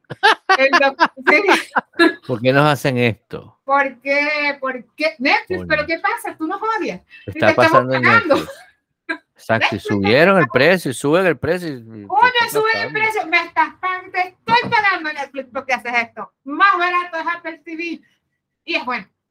Entonces, este, fíjense, vamos a hablar de eso, vamos a hablar por qué Doctor Strange en el multiverso de la locura es muy mala, aunque yo amé a Wanda, tanto como para pintarme el cabello como ella. ¿Por qué? porque realmente hay tantas cosas malas que está pasando en Marvel últimamente. Y también vamos a hablar de Fundación, la segunda temporada, que al parecer eso va a ser un desastre, porque van a incluir 123 libros de Asimov. Ajá, porque la serie va a durar mil años. Exacto. Sí, porque la serie va a durar mil años, entonces vamos a incluirle todo lo que tengamos en la biblioteca. Entonces, gente, en Fíjense, nosotros en Revista El Robot hicimos este repaso en físico y lo pueden leer en nuestra página web donde están todo lo referente a la cultura pop. Diviértanse, pásenla lindo, disfruten mucho de lo que es la, la cultura pop que está hecho para divertirse. Divertirse está bien y sobre todo pasar un buen rato siempre es de agradecer. No dejen de pasar buenos ratos, no dejen de divertirse. En esto, Tal cual, agregando a eso y para cerrar, en estos días vi una entrevista que le estaba haciendo una gente, están dos personas, uno que era fanático del fútbol y uno que no. Yo soy fanático del fútbol de verlo nada más en el mundial, o sea, no soy un, un crack, ah, el fútbol, pero tengo un gran amigo que es súper fanático del fútbol, que va para todos, los, todos los partidos de, de, Boca en Argentina, porque en Argentina va a todos, o sea, es como la iglesia, ¿no? El tipo va a la broma, tal, porque es así, pues. Cuando nació su hija, el tipo tenía un problema porque ese día, el día anterior había un partido de Boca. Y fue al partido de Boca y estuvo en la nación su hija también. O sea, el tipo es súper fan. Y estaba viendo dos personas, uno súper fan y uno como que, ah, ¿para qué? Entonces el que no era fan decía, ay, porque se emocionan con esa tontería que un equipo ¿qué ganas tú con eso? No ganas nada. Entonces el otro tipo le dice, no, tú estás equivocado. Porque el fanático del fútbol, precisamente, lo bonito que tiene ser fanático del fútbol, es que no sirve para nada ese tipo porque tú no vas a ganar plata con eso. Tú no vas a hacer nada, pero tú, a ti te da alegría, ¿entiendes? Te da alegría y no tienes que hacer nada, sino ir, disfrutar y ser feliz, es el tipo. Ser claro, puede ser feliz sin necesidad de que tengas que tener una razón para ser feliz. Ser feliz. Eso me parece estupendo. Mire, nosotros que así, boom. Claro que es verdad. Miren, nosotros, Guille y yo, estábamos hablando el otro día y estábamos, eh, hay espacios para ser felices. Nosotros trabajamos para que ustedes sean felices. O sea, de verdad, disfruten los artículos, vean series, vayan al cine, gocen con Elvis, bailen en la silla, hagan todo lo música, la que le dé la gana. Ay, ah, que si el reggaetón, te gusta el reggaetón, escucha reggaetón. Y también váyanse Luke Down y toquen por allá Metallica. Sí, sí. La vida es muy corta y la gente la está pendiente de que si Resident Evil tiene un actor que es afroamericano. Ajá. Ah, por favor, la vida es muy so... corta. Entonces, fíjense, gente, la semana que viene vamos a estar viendo cuáles son las peores cosas del año porque las vamos a criticar y a machucar en este su espacio para machucar. Y este, sí. Y después, la siguiente, eh, prometo, prometido, eh, voy a hablar de las mejores adaptaciones del año. Este año hubo 132 adaptaciones de libros, películas y juegos de video que vale la pena repasar en este su rincón robótico. Entonces, nos estamos leyendo por arroba revista robot en todas nuestras redes sociales. Y si quieren discutir conmigo, como me pasa siempre, pueden pasar por aglaya, arro, arroba aglaya, piso berluti en todas las redes, incluyendo un canal de Discord que nunca me acuerdo que está. Un beso a todos y nos estamos escuchando